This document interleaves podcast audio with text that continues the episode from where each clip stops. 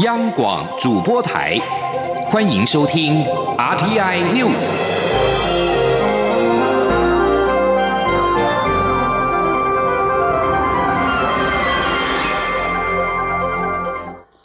各位好，我是主播王玉伟，欢迎收听这节央广主播台提供给您的 RTI News 新闻。首先带您关注。第十五届总统、副总统就职典礼今天上午举行，蔡英文及赖清德在总统府完成宣誓，正式就任正副总统。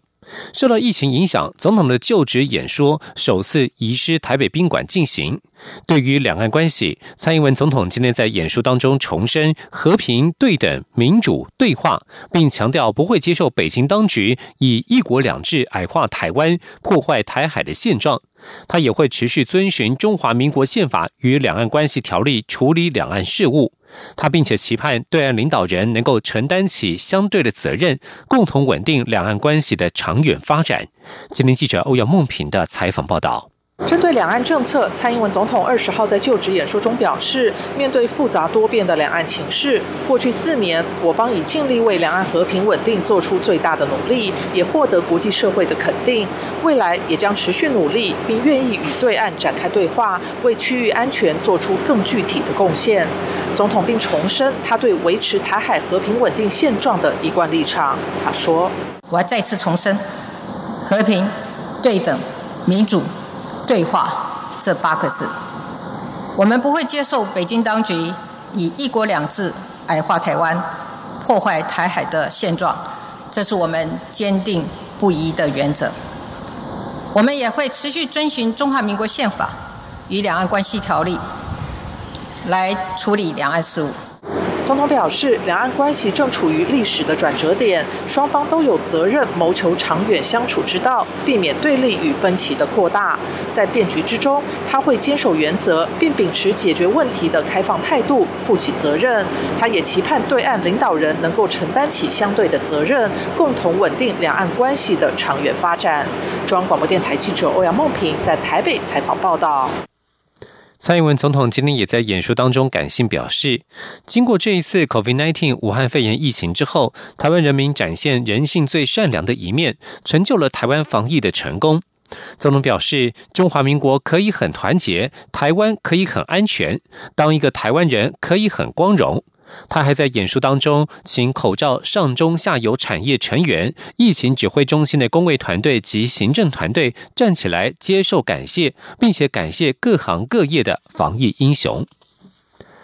在政治及司法改革议题方面，蔡英文总统今天在就职演说当中表示，立法院将成立修宪委员会，朝野都有共识的十八岁公民权应该优先推动。此外，未来四年国民法官制度一定要上路，让司法体系与人民的距离不再遥远。今天，央广记者刘品希的采访报道。蔡英文总统二十号发表就职演说时，谈到未来将强化国家体制及深化民主。他指出，立法院即将成立修宪委员会，提供一个平台，让攸关政府制度以及人民权利的各项宪政体制改革议题，能够被充分对话，形成共识，让宪政体制更能与时俱进，契合台湾社会的价值。其中，朝野都有共识的十八岁公民权，更应该优先推动。总统表示，针对司法改革，他在上个任期实现了司改国事会议的承诺，陆续完成法官法、律师法、宪法诉讼法以及劳动事件法的修法，这些都是改善司法体制的基础工程。但司改还在转型期，现阶段的成果与人民的期待还有一段距离。他会继续倾听各方意见，未来四年也一定会让国民法官制度上路。他说，在未来的四年内，国民法官制度一定要上路，让人民进入法庭担任国民法官，成为改革的催化剂，让司法体系与人民的距离不再遥远，更加的符合期待，赢得信赖。总统指出，监察院的国家人权委员会将在今年八月挂牌成立，它将是台湾落实人权立国理念的里程碑，也是监察院转型的起点。他也会请九月上任的考试院新团队提出完整的改革方案，检讨过去的思维，转型为称职的国家人力资源部门，培育现代政府所需的治理人才。此外，行政院组织改造的工程也将在重新盘点后再次启动，包括成立专责的数位发展部会，并与时俱进的调整各部会，以更贴近国家发展的需要。央广记者刘聘熙在台北的采访报道。在经济产业方面，蔡英文总统今天在就职演说当中提出，未来将打造六大核心战略产业，包括结合五 G 时代的资安产业，接轨全球的生物医疗科技产业、绿能产业等等，要让台湾成为未来全球经济的关键力量。这名记者刘品希的采访报道。蔡英文总统在就职演说中，以产业发展、社会安定、国家安全、民主深化四大面向阐述未来施政愿景。在产业与经济发展方面，总统表示，将在五加二产业创新的既有基础上，打造六大核心战略产业，包括持续强化资讯及数位相关产业发展，发展结合五 G 时代数位转型以及国家安全的自安产业，打造接轨全球的生物及医疗科技产。业业发展军民整合的国防及战略产业，加速发展绿电及再生能源产业，以及建构足以确保关键物资供应的民生及战备产业。他说：“过去四年，再生能源有飞跃性的发展，台湾成为国际再生能源投资的热点。在这个基础上，二零二五年绿能占整体能源百分之二十的目标，我有信心可以达成。台湾。”将成为亚太绿人中心。针对产业发展策略，总统指出，首先必须把国内需求作为基础能量，带动产业发展。像是在这次疫情中，口罩等防疫物资的战略需求带动相关产业发展，就是最好的例子。未来国防产业与再生能源产业也都能循着类似的模式加速发展。不只有口罩国家队，未来也会是各产业的规模及条件组成国家队。总统表示。金融支援是产业发展最重要的环节。未来政府会采取更灵活的金融政策，协助产业的资金需求，也会全力打造安全的产业环境，并持续引导产业布局全球，努力与美日欧洽签贸易及投资保障协定。此外，政府持续推动新南向政策的同时，也会积极开拓其他有潜力的市场，鼓励厂商前往布局。至于人才问题，政府会全力争取国际上最顶尖的技术研发和管理人才。总统强调，政府不会让产业孤单，未来几年将透过这些策略，全力带动产业发展。央广记者刘聘熙在台北的采访报道。而在今天的就职典礼当中，由于疫情的关系，各国政要以拍摄影片的方式向蔡总统表达祝贺，包括友邦元首、各国国会有台议员以及政要的祝贺影片，有四十一国共计九十二人录制。其中引人关注的是美方现任官员，国务院主管亚太事务助理国务卿史达伟以及白宫副国家安全顾问博明也录制影片祝贺，且博明更全程以中文祝贺蔡总统顺利就职。强调美国会与台湾继续深化合作。今天记者王维婷的采访报道。蔡英文总统和副总统赖清德二十号就任中华民国第十五任总统与副总统。就职典礼上播放友邦史瓦蒂尼国王恩瓦第三世、瓜地马拉总统贾麦代、海地总统摩伊士、洪都拉斯总统叶南德兹、马绍尔总统科布亚、博留总统雷蒙解锁以及三圣友邦土瓦鲁等国元首的祝贺影片。另外，包括日本国会日华肯会长谷屋圭司、众议员岸信夫、美国在台协会主席莫健、美国国会台湾连线成员、美国国会有台议员和澳洲、印度、德国、英国、法国、丹麦、捷克、斯洛伐克、立陶宛、波兰等国会有台议员，以及欧洲议会有台小组成员和各国政要，也都录制影片祝贺蔡总统和赖清德就任。其中最值得注意的是，美国国务院与白宫现任官员也在祝贺影片压轴现身。美国国务院主管亚太事务的助理国务卿史达伟表示，台湾是世界和印太区域的典范，在对抗武汉肺炎疫情方面，全世界欠提早示警的台湾一份情。台湾也支援包括美国等其他国家抗疫，美国将持续努力让台湾的声音被世界听到。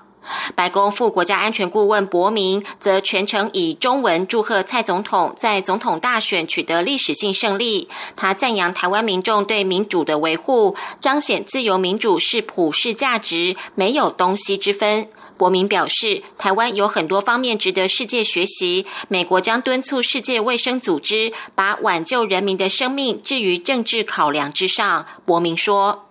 在两千三百万人口中。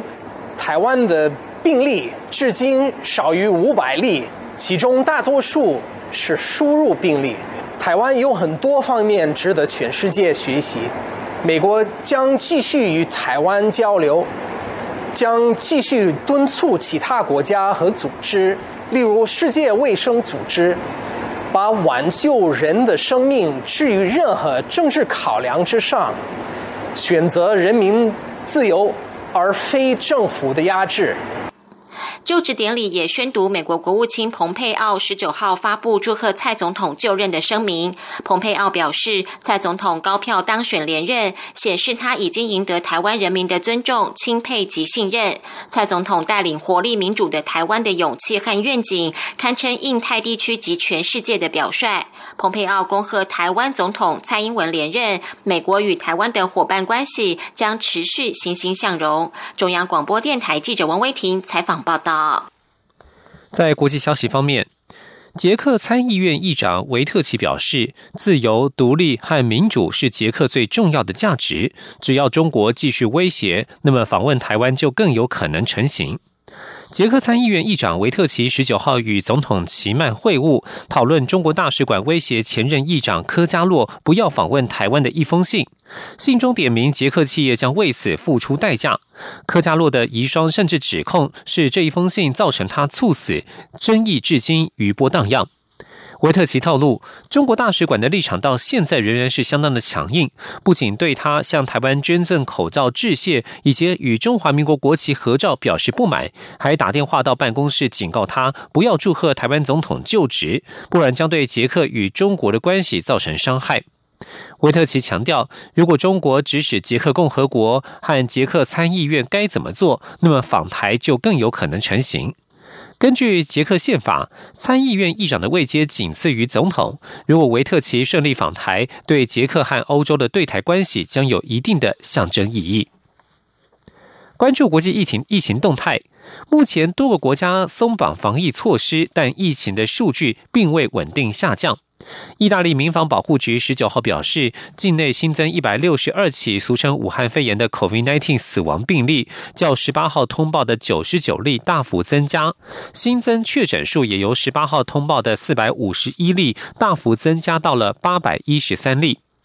西班牙政府十九号表示，尽管境内确诊病例数持续下降，仍将寻求国会批准，将国家紧急状态再延长两周到六月七号。阿根廷三月二十号采取封城措施，但是部分地区与区域已经获准松绑限制，特别是病例极少的地区。但周末娱乐活动仍继续暂停。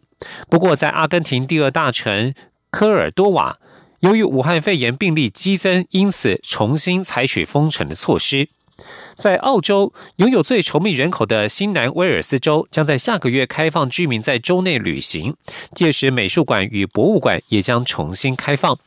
而在美洲地区，美国、墨西哥与加拿大十九号表示，他们将把限制非必要跨界旅行的禁令再延长九十天，以协助对抗疫情持续扩散。美国财政部长梅努钦十九号表示，COVID-19 防疫封城的措施实施越久，那么美国就越有可能面临经济永久损害的风险。以上新闻是由王玉伟编辑播报，稍后请继续收听央广午间新闻。大家好，我是卫生福利部司长蔡淑凤。口罩使用，您做对了吗？戴口罩前要先洗手，检查口罩外层向外，压条向上。戴上后轻按鼻梁，盖住口鼻，预防飞沫接触。脱口罩前先洗手再脱，将口罩外层往内折成四分之一，再丢进有盖热色桶。丢后再洗手。暂存口罩时，将口罩外层往内折成四分之一。有政府，请安心。资讯由机关署提供。这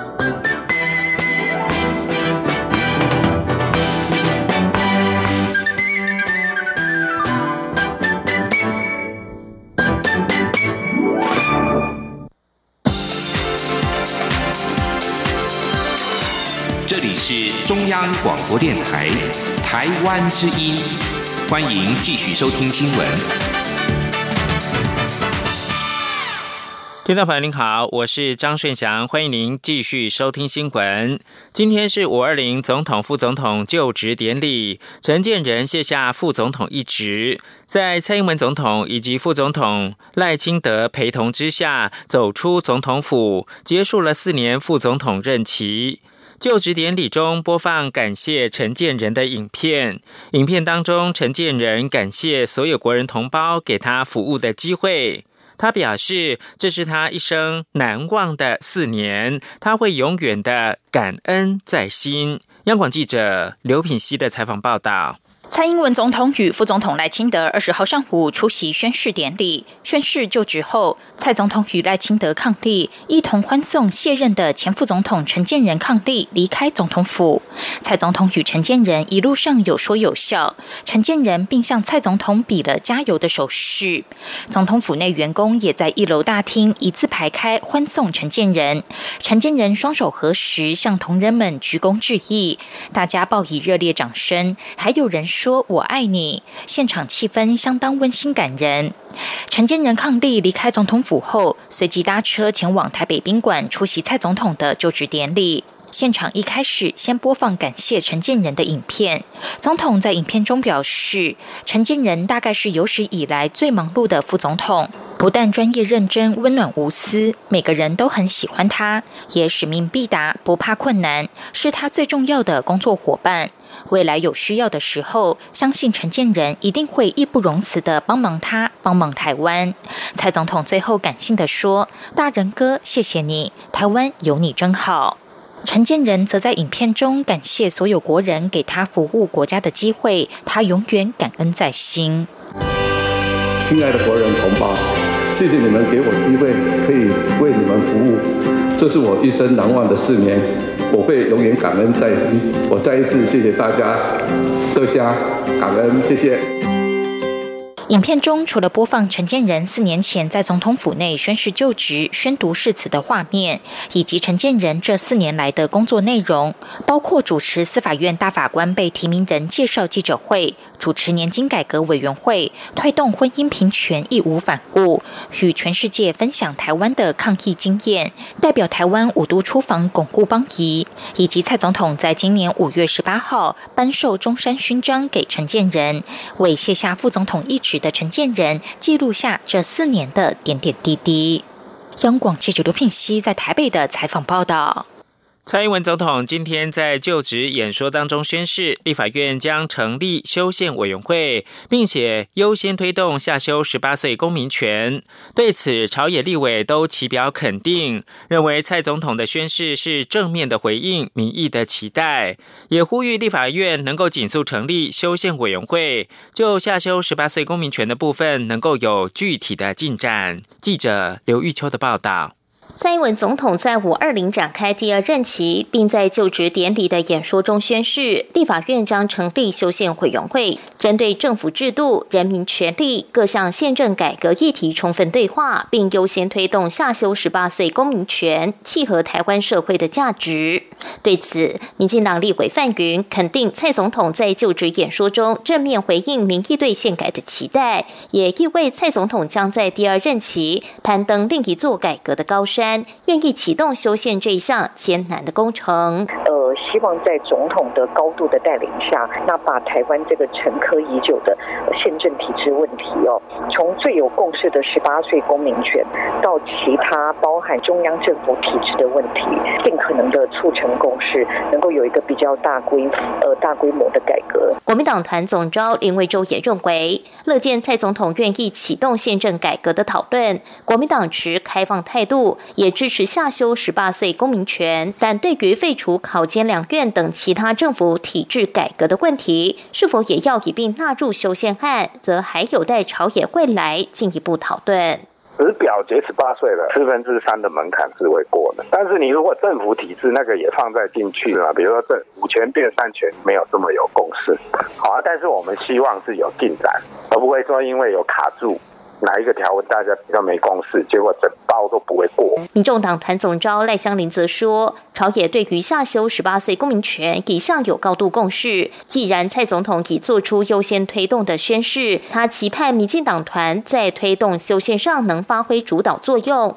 立法院修宪委员会也能尽速启动，回应青年期待。时代力量党团总召邱显志则说，随着蔡总统已宣誓会启动宪政改革的讨论，他相信立法院长游锡坤近期内就会召集朝野协商组成修宪委员会。他也高度期待下修十八岁公民权的部分能尽速有具体进展。中央广播电台记者刘秋采访报道。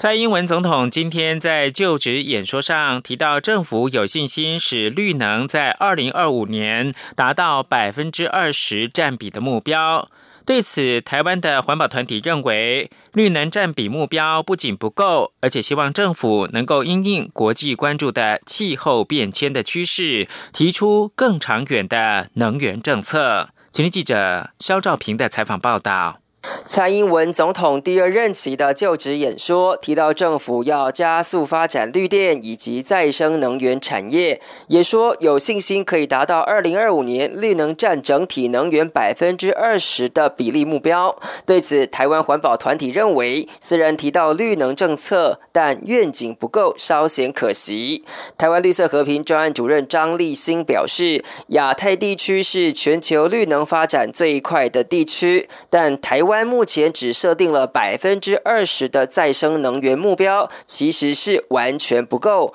而有关绿能政策的温室气体减量管理法以及再生能源发展条例中的用电大户条款，却还没有修法进展，令人感到失望。他说：“只有到二零二五年这么短期的目标是非常不足的，因为我们。”呃，想要提醒蔡总统，就是他一直缺乏都是中长期的能源转型目标。地球公民基金会副执行长蔡中岳表示，蔡总统的就职演说是以发展产业为主要基调，所以对台湾环境冲击以及全球气候变迁确实就较少琢磨，这点相当可惜。他进一步表示，目前各国在振兴经济的过程中，也都有绿色振兴方案来回应。气候问题，蔡中岳说：“哎，现在全世界在谈这个振兴经济的过程当中，其实都有非常多的方案是因应的气候变迁所提出来这个绿色振兴。这个在欧盟、在美国，其实民主党都提出了非常多这样的诉求，就是振兴经济的过程当中，可以同时来解决气候变迁所必须要做的基础建设到产业发展的面向。嗯那这个东西没有提到，就。”觉得可惜。环保团体认为，二零二五年再生能源占比要达到百分之二十的目标，还需要观察。不过，更重要的是，政府应思考二零二五年之后更长远的能源政策目标，同时也应该尽快回应气候紧急状态。中央广播电台记者肖兆平采访报道。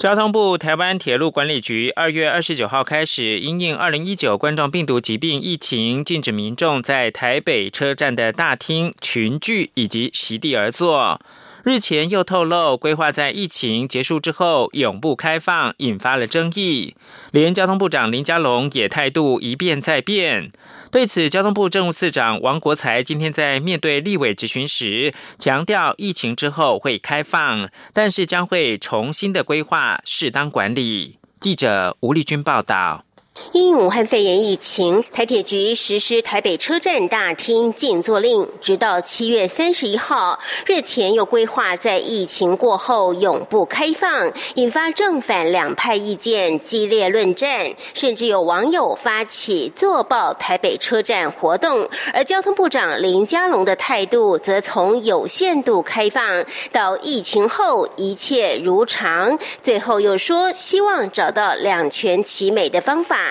为此，国民党立委洪孟凯二十号在立法院交通委员会指出，目前网络上已有三千人表示对坐报台北车站有兴趣，还有五百人表示要参加。咨询交通部政次王国才该如何应应？对此，王国才表示将依传染病防治条例开罚。洪孟凯说：“如果说真的五百人全部都同一时间挤到台北车站大厅的话，说真的，这样也很难维持所谓的社交距离。因为我们的政策现在并没有说要永远关闭啊。是第一个，第二个，在疫情期间，它有聚集的罚款规定，三千到一万五。所以如果去的话，我们就会按照现在疫情期间的这个花者来出。而针对多名立委关切，究竟现在交通部对台北车站大厅的态度是什么？王国才也表示，疫情过后会开放，但将重新规划适当管理。他说：“现在就是反正七月底就都是在疫情期间了，然后部长也希望说两全其美，这个方式就会这个疫情过后会重新开放，但是大家所看到的观瞻都是妨害动线的部分，必须要检讨了。”王国才也说明。台铁将于七月底前，针对台北车站大厅究竟要不要有座位，哪段时间可坐，哪段时间不能坐，或者要不要坐这么满，进行演绎。中央广播电台记者吴丽君在台北采访报道。陷入假账丑闻的瑞幸咖啡，十九号晚间公告称，收到纳斯达克交易所的下市通知，计划要求要举行听证会。听证会结果发布前，将继续的上市，四十五天之内会获知结果。四月二号，瑞幸自称造假。四月七号起暂停交易。澎湃新闻报道，瑞幸咖啡表示，五月十五号收到了纳斯达克的下市通知，因该公司在年度报告当中公开的虚假交易问题影响了公共利益，而瑞幸也没有能够披露重大讯息。瑞幸咖啡的大股东，也就是董事长陆正耀，今天凌晨发布个人声明，表示愿意接受任何调查。瑞幸咖啡二零一七年十一月成立，总部位在福建厦门。二零一九年五月成立仅两年的瑞幸咖啡，以中概股最快速度 IPO 登陆美国纳斯达克。严重的财务灌水的消息，让瑞幸在美国的股市股价暴跌超过八成。美国多家律师事务所对其发起集体诉讼，控告瑞幸咖啡作假，违反了美国证券法。中国的官方也表态态，强力谴责瑞幸咖啡的造假行为，称将依法严办。总部设在美国的顾问公司麦肯锡公司十八号的一份报告表示，气候变迁加剧。非洲最大咖啡的产地伊索比亚，随着农作物开花期间温度升高和降雨量减少，预估二零三零年可能会出现咖啡产量下滑百分之二十五的危机。根据分析预测，未来降雨量的变化将会带给伊索比亚咖啡农夫的收成减少。麦肯锡公司强调，气候变化是非洲改善农业生产最主要的挑战，同时提醒主要粮食的收成将会影响市场价格。这项研究主要是针对伊索比亚的咖啡跟小麦，以及莫桑比克的玉米跟棉花。麦肯锡预测，地处非洲东南部的莫桑比克，大部分偏远地区的农家以种植玉米为主食，产量到二零三零年将会受到气候变迁呈现不稳定的状态。但是棉花的产量反而是呈现稳定的状态，因为随着温度升高，对棉花的产量是有利的。最后提供给您的是，巴勒斯坦自治政府主席阿巴斯十九号再度威胁将停止跟以色列、美国的安全合作。阿巴斯表示，以色列的兼并计划使得和平毫无希望。今年八十五岁的阿巴斯说，以色列计划兼并占领区的约旦河西岸任何部分，都将毁了两国方案的机会。阿巴斯过去也曾多次威胁将停止与以色列的安全协调工作，但最终并没有真的执行。阿巴斯这次也没有说明任何付诸实行的细节。以色列总理尼坦雅胡在十八号宣誓上任，他与政治宿敌甘茨组成了联合政府。根据两个人达成的协议。以色列联合政府将在七月开始讨论兼并约旦河西岸部分领土的计划。阿巴斯在上个星期则是警告，任何兼并行动代表将破坏所有的协议。以上新闻由张顺祥编辑播报，这里是中央广播电台台湾之音。